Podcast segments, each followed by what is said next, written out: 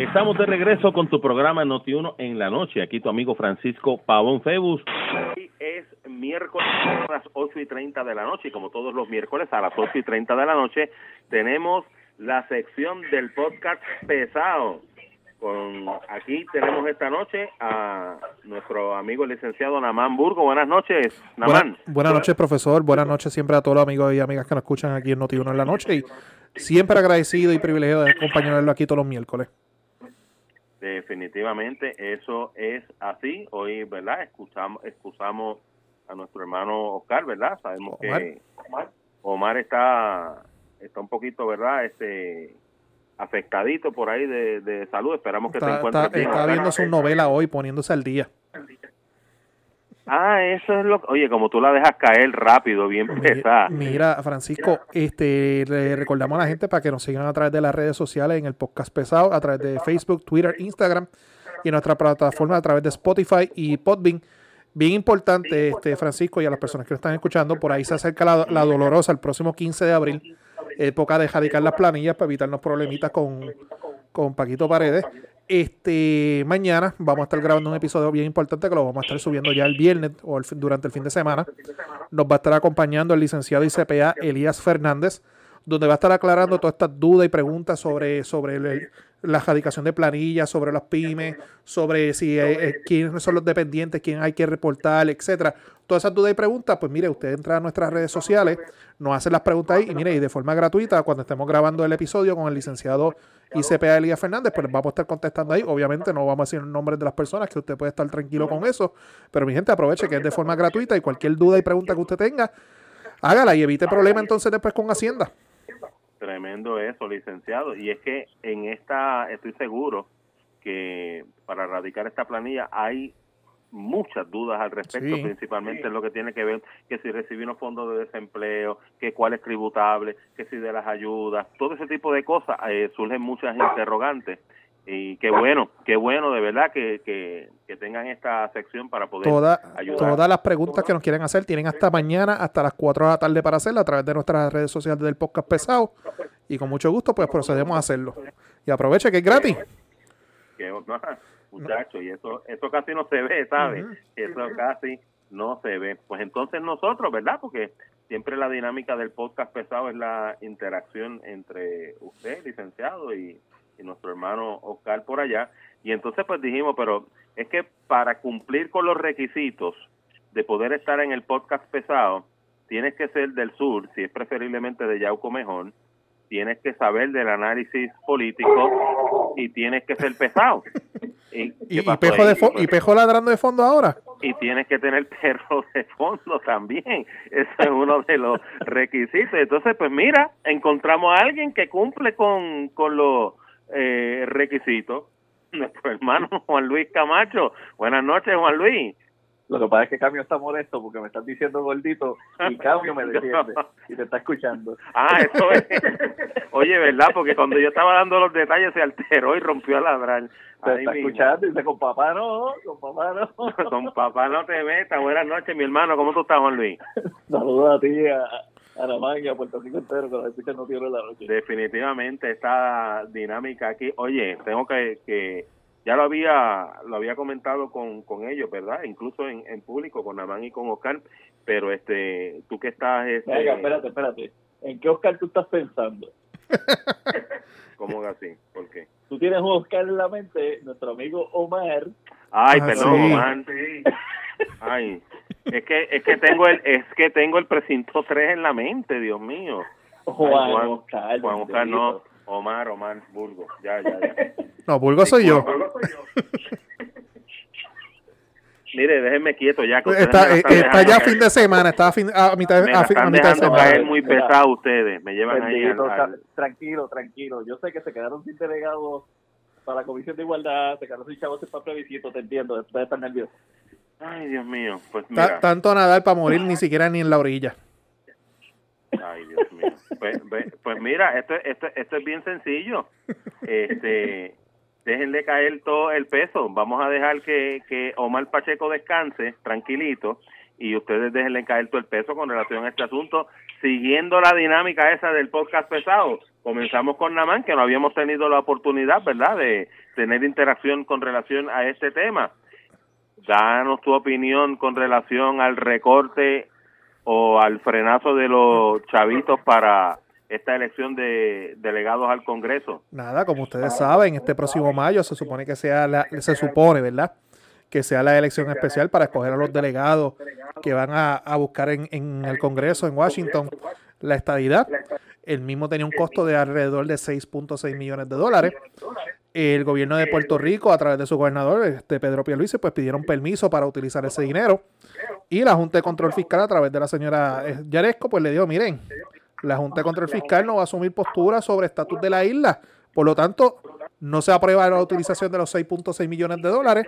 Si usted quiere hacerlo, pues hable con la legislatura de Puerto Rico, que son los que controlan el presupuesto, y pónganse de acuerdo ustedes. Mientras tanto, no hay chavitos para hacer entonces eh, la elección especial.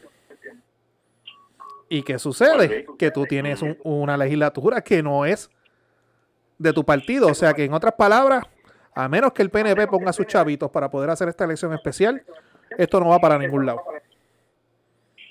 Ayer yo le conté a, a, las cosas que pasaron, ¿verdad? Backstage, con esto de, la Junta de Control Fiscal. Eh, y, le, puedo contar una interioridad adicional. Eh, yo les contaba ayer que el presidente del Senado. Espérate, espérate, espérate. ah, no, espérate, está bien. ¿Qué pasó?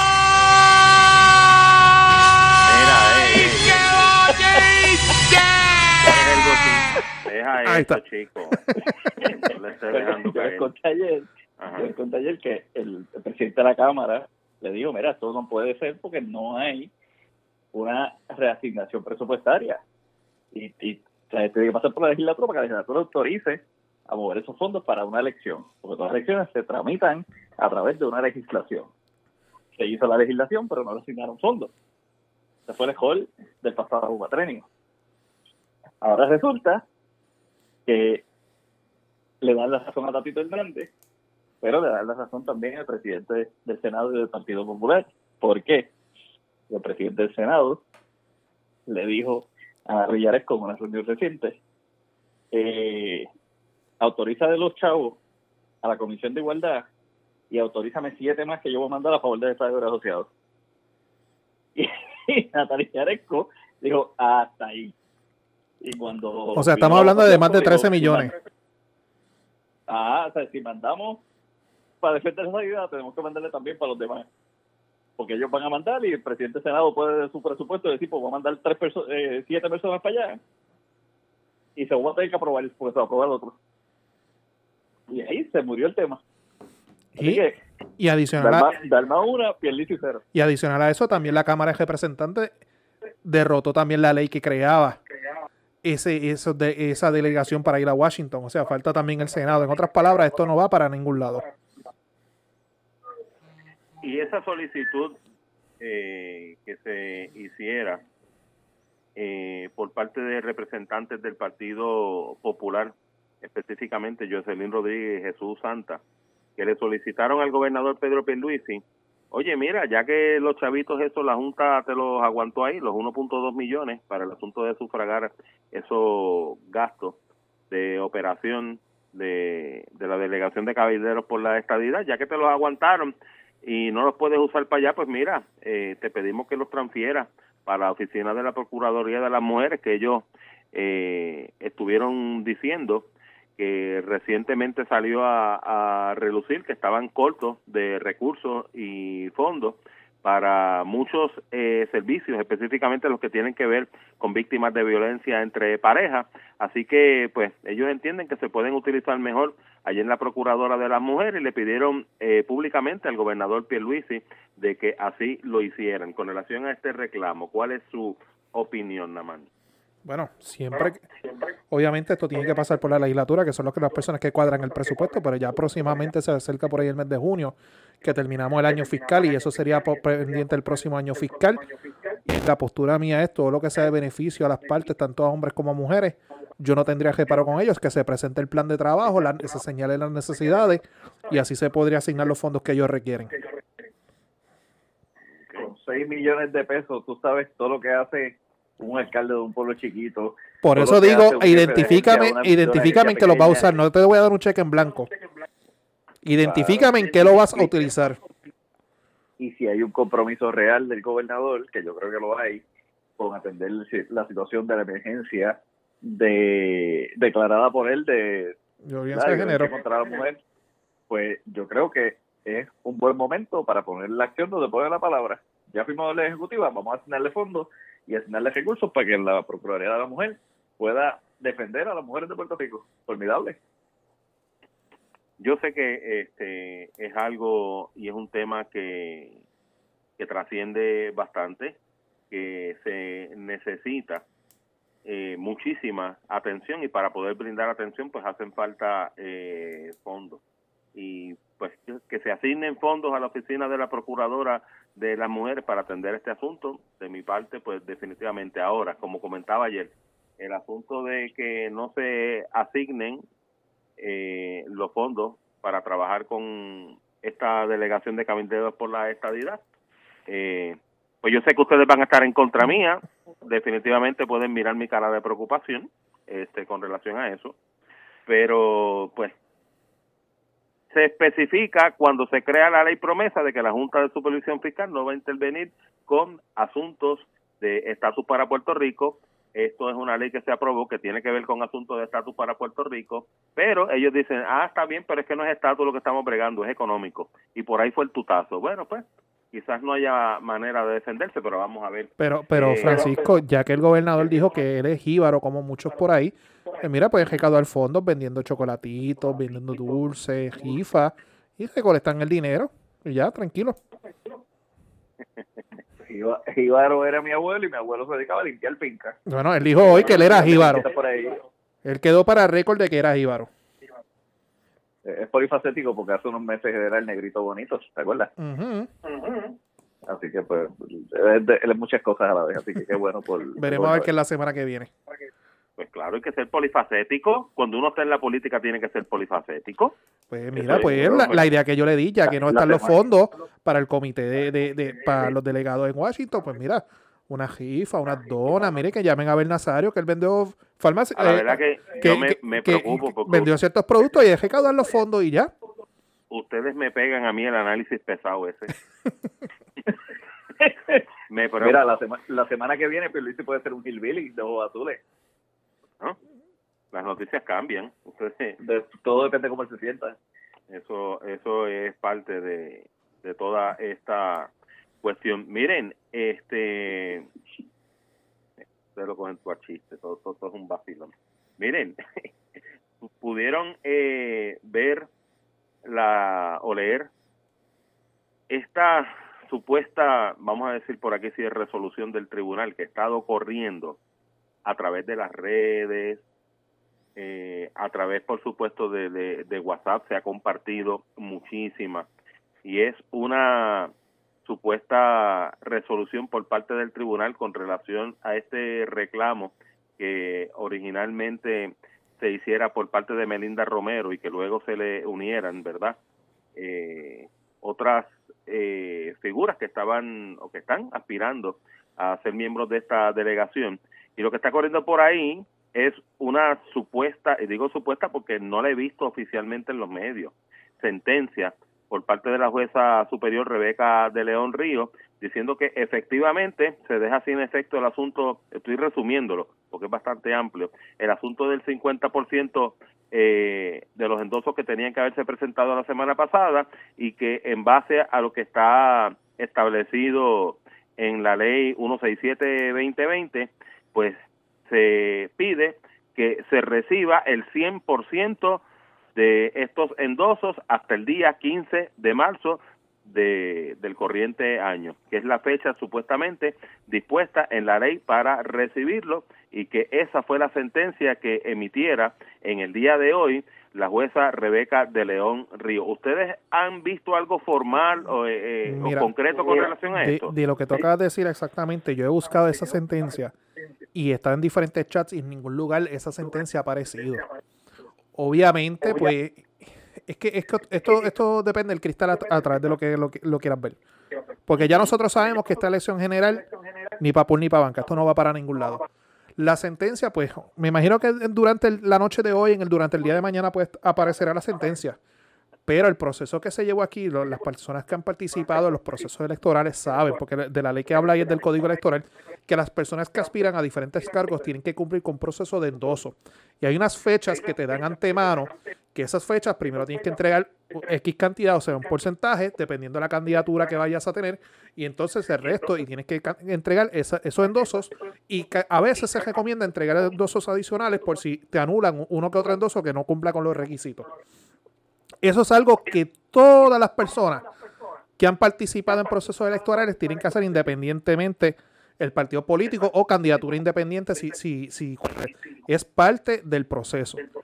Si usted entra al proceso electoral, si usted entra a la contienda, lo primero que usted tiene que hacer es orientarse y prepararse y tener su equipo de trabajo para ello. Y no estar con el llantén y el lloriqueo que tiene Melinda Romero. O sea, y yo pongo este planteamiento porque, para los que no saben, pues yo aspiré para el distrito senatorial de Ponce y yo tuve que cogerlo en, coger endoso durante este, los temblores. Esto es parte de un plan de trabajo que se tiene que organizar y se tiene que realizar. Y usted, si deja las cosas para último, pues estas cosas son las que suelen suceder. Obviamente, Melinda Romero hace su planteamiento que ella alega que mediante un reglamento que se aprobó en la Comisión Estatal de Elecciones acortó el plazo al 8 de marzo y el tribunal pues dijo, mira, tienes razón, vamos a darlo hasta el 15 de marzo como originalmente estaba. Pero vuelvo al, punto mío de origen. Si usted entró a una contienda electoral, lo primero, lo básico que usted debió haber hecho era leer el reglamento, leer la ley y saber cuáles eran los requisitos que, by de way, me corrige Juan Luis, cuando usted va y radica su candidatura, en la misma comisión estatal de elecciones te dan a ti el calendario y el número Inclusive te dan la caja de los endosos en blanco y te dicen, son tanto endosos en tanto tiempo y te dan todo, inclusive te hacen firmar un recibo que te orientaron al respecto, voy más allá. O sea, Melinda Romero, deja el llantén, es lo que quiero decir. Y póngase a trabajar. Melinda Romero, deja el llantén y póngase a trabajar. Bueno, pues eso es lo que ella quiere, trabajar y hacer el... sí, pero, pero Juan Luis está por ahí, o sea, me fue con cambio. Con cambio. Se fue con cambio. Estoy por aquí, estoy por ah, aquí, estoy por aquí. Yo, yo creo que, que puede que la sentencia sea real porque veo que varios medios de comunicación lo, lo han eh, lo han reseñado, aunque no lo han publicado. Eh, Nuevo Día, Vocero y, y Noticel hablaron de, de esta sentencia. Eh, yo espero que no sea un disparate de Melita Romero, ¿verdad? Que sea algo real, así que vamos a, a darle beneficio a la duda. El problema es el siguiente. Como dice Namán, cuando tú radicas te dan el calendario de, del evento y te dicen tienes que entregar en dos horas esta fecha, tal día se va a hacer el sorteo de la papeleta, tal día se va a pasar tal cosa. Todo eso es un calendario que se llama el calendario electoral. El calendario electoral de esta elección, según eh, el presidente de la Comisión Estatal de Elecciones, el juez Colomer, tiene como fecha límite el 16 de 16 de marzo para, uno, entregar el diseño de la papeleta. Así que tienes que certificar en dosos ahora el 15 a todos los candidatos, a los 7 o los 6 o los 5 que entreguen. Tienes que hacer el sorteo de las posiciones el mismo día y presentar el diseño al otro día y firmar el contrato para la programación de, de, las máquinas para el escrutinio Más la impresión de las papeletas, prohibido olvidar por eso, entonces después viene el proceso de impresión de papeletas y de compra de papel, que como saben lo compran en Canadá por alguna extraña razón y se tarda en llegar a Puerto Rico. Así que, si se diera todo esto, que ya con, la falta de dinero no lo pueden hacer, pero si se diera todo este proceso, ya de por sí el proceso va atrasado a lo que dice la ley, a lo que dice el calendario electoral, y posiblemente llegue el día de esa elección y no tengan ni los materiales listos nuevamente la Comisión Estatal de Elecciones por errores y horrores de legislaciones del cuatrienio pasado. Por hacer las cosas, las tramoyas a última hora y tratar de resolver asuntos y no permitir que la nueva legislatura pues pasara juicio sobre estos, sobre estos trabajos. Así que cuando el proceso no se pueda dar, porque no dejaron chavos en el proyecto de ley, porque no hicieron el trabajo, el proceso como debía, porque enmendaron los reglamentos a lo loco y, y después el tribunal eh, decidió de, según la ley, pero afectando el calendario electoral. Pues veremos un proceso que no se va a poder celebrar como quiere y quizás y quizás sea atropellado para la gente que vaya a participar. By the way, la jueza eh, Rebeca de León es la misma jueza que declaró nulos los 38 votos dobles eh, del municipio de Guánica y también es la jueza que no dejó aspirar a, a Alberto Reyes a la alcaldía de Ciudad. Mm, ¿Cómo olvidarlo? ¿Cómo olvidarlo? Ese, ese trambo que se le hizo a, a Alberto. Ustedes saben que yo soy PNP y estadista, pero no soy fotuto. Y eso fue una de las cosas que a nosotros nos, nos sacó por el techo, eso que le hicieron. Eso que el partido le hizo a Adalberto. Eso estuvo demasiado de, fuerte. Bien, para culminar esta sección, eh, la ex cirujana general, eh, la doctora Antonia Coelho de Novelo, cirujana general de los Estados Unidos, hizo un pedido, un llamado al gobernador Pierluisi a los efectos de que multe a turistas en el condado. Y está haciendo eh, referencia a este algaretismo. Y, en varias ocasiones lo he mencionado porque lo, lo, lo veo. No es que me lo cuentan, es que lo he visto en, varias ocasiones, que hay eh, principalmente entre los turistas eh, visitando a Puerto Rico y pues nada, sin mascarilla, se está hablando acerca de mujeres ahora que están caminando casi desnudas por el condado. El otro día había una detenida en un semáforo en un bikini dando este tránsito. Ah, pero eh, esa puertorriqueña. ¿Esa era puertorriqueña? Sí. Ok. Y se, y, se gana lo que tú te ganas en un año, se lo ganan en dos semanas en OnlyFans. Ay, mi madre. Bueno, este, y entonces ella dice que quiere pedirle al gobernador que no solamente haya multa para todo lo que ella está diciendo, eh, que le está rogando que todo turista que no esté vestido al derecho de la mujer puertorriqueña que tenga ropa decente, que pase algún dictado donde se le pase una multa o una amonestación cuando lo que andan es prácticamente desnuda, en vez de saber que simplemente el condado no es una playa. Ella está pidiendo, eh, por favor, que se instale un sistema o se invite a una orden, básicamente ella está diciendo, hagan lo que sea, que se comience a multar a estos turistas eh, allá en el condado y que le preocupan eh, varios asuntos. Uno de ellos es que está diciendo eh, que en Puerto Rico están llegando vuelos de Nueva York y New Jersey a un precio de 49 dólares y que ya mismo viene la Semana Santa. Ella está hablando acerca de una variante del COVID que se llama la 526 de Nueva York, que ya debe estar aquí en la Semana Santa y que si no estamos muy pendientes de todos estos viajes baratos, puede llegar aquí esa variable en cualquier momento y pues está hablando del cernimiento, ¿verdad? Que debe haber, pero básicamente lo que está diciendo el gobernador, en condado hay un algarete bien tremendo con relación a, a los turistas. Siguen haciendo lo que les da la gana, están andando sin mascarilla y mujeres casi desnudas. ¿Y qué pasa? ¿Para cuándo le van a meter mano a esto? Yo haciendo un resumen de las palabras que, que dijo. ¿Ustedes concurren con, con ella? ¿Concurres, Naman? Fíjate. Fíjate. Mm, ¿cómo te digo? Me sorprende o me preocupa su, su, sus expresiones. Porque esto es algo que se ha vino señalando y denunciando, inclusive yo creo desde la época de la, de la elección el año pasado. Esto no es nada nuevo, nosotros lo hemos visto y lo hemos señalado en las redes sociales, que los hay turistas que están llegando aquí a precios de bomba los pasajes y están utilizando el área metropolitana, especialmente Condado, como su, su playground. Y no están respetando. Y aquí parece que olvidan que aquí una orden ejecutiva que establece una guía y su incumplimiento son multa y cárcel. Respecto a la vestimenta, está el Código Penal respecto a las exposiciones deshonestas y también los locales pueden reservarse su derecho a admisión si permiten o no permiten a una persona de esa forma vestida. Eh, hablo de vestimenta porque la gente en las redes sociales han visto cómo es que estas personas se están vistiendo y se están comportando.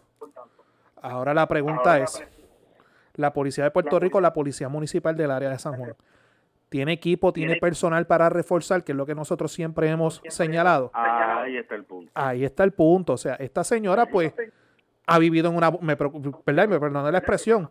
Esto, esto ha estado pasando aquí hace muchos meses y ahora es que ella se da cuenta y ahora es que le dice la preocupación al gobernador. Pero nosotros los puertorriqueños que vivimos el día a día hemos señalado y hemos denunciado eso todos los días. O sea, existe una orden ejecutiva que se ha enmendado en varias ocasiones y creo que por ahí viene otra nueva también, que lo que es un copy-paste de las anteriores. Por más órdenes ejecutivas que se hagan, si no existe personal, si no existe adiestramiento, adiestramiento, perdón, pues de nada sirve. El gobernador puede tomar las medidas que sean, pero si no existe la voluntad y no existe el apoyo de nuestros hombres y de nuestras mujeres de la línea azul, nada se va a lograr. Como, diría, como diría un prócer puertorriqueño llamado Lolo Bon, esas mujeres pobres de escasas ropas y voluptuosas carnes no tienen culpa del COVID. Que si no le gusta a la gente como se visten en X o Y pasarela, pues está bien. Y para eso hay un código penal. Pero esas jóvenes, si no usan mascarilla, pues ahí hay un problema. Pero si usan mascarilla, pues no tienen ningún problema andar en traje de baño, porque a fin de cuentas eso van y lo hacen en Miami, y lo hacen en República Dominicana, y lo hacen en Cancún, y lo hacen en cualquier lado. Ahora, el problema aquí es, uno, que como son de la raza negra, pues aquí el racismo disfrazado y, e hipócrita del puertorriqueño ya no le gustan esas mujeres. Si fuesen jubias dos ojos azules, todos irían al, condado a tirarle fotos y, verse, y retratarse con las muchachitas. Esa es la realidad. Aquí el problema son las mascarillas, el distanciamiento social y el descontrol. El descontrol es otro asunto. Pero no, que no me mezcle COVID, la, ex cirujana general, con las muchachitas que están por allí de turismo. Y oye, si tenemos turismo barato, dele gracias a Dios que mientras el país está estancado económicamente en otras cosas, el turismo se reabre y, se, y, llega. Así sean personas de 50 dólares el pasaje. ¿Ok? Porque aquí mientras estamos quejándonos de personas de 50 pesos el pasaje, también hay otro gran grupo del país que no quiere a los millonarios que vienen a Puerto Rico a hacer turismo. Entonces, ¿a quién vamos a querer de turista? Palos y bogas. Vamos a, vamos a escoger a los que van a entrar a Puerto Rico también. tenemos que dejar la hipocresía. Sí. Pues mis hermanos, Juan Luis Camacho, Namán Burgos, gracias por haber estado compartiendo aquí en el podcast pesado. Esperamos que nuestro hermano Omar Pacheco, pues próximamente se recupere y que también les deje caer todo el peso. Oye, Juan Luis, eh, entiendo que te vas a dar la vueltita por allí, vas a grabar algo próximamente con ellos, ¿verdad? Voy para allá, para el podcast pesado y les llevo una sorpresa y se la voy a decir a todos ustedes. Voy a bajar con medio galón de caña ah. a ver quién aguanta ese podcast conmigo allí. Ay, Dios mío, hora, una hora. ¿Cuándo es eso, Juan Luis? Próximamente. ¿En qué tú vas? Coming soon. ¿Quién te, ¿Quién te va a llevar? Yo yo hago Uber hasta Yauco, cualquier cosa bueno, me avisa. Yo, yo, voy a, yo voy a estar por Yauco, necesito un chofer designado. Echa para allá. Ah, pues dale, cuadramos. se me cuidan, mis hermanos. Buen fin de semana. Un abrazo se me grande. Cuidan. Dios me lo bendiga. Bien. Eran Namán Burgos y Juan Luis Camacho, pisando el